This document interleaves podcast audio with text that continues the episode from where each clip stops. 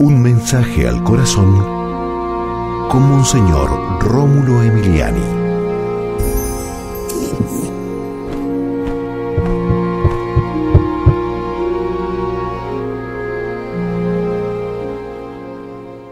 Defiende tu familia, claro, con la oración comunitaria, con la fe profunda, con el diálogo, la comunicación, perdonándose unos a otros.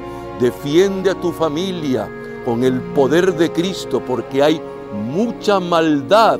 Satanás quiere destruir a tu familia, sobre todo a los niños de tu casa. Padre Santo, en el nombre de Jesús, bendícenos. Bendice nuestras familias.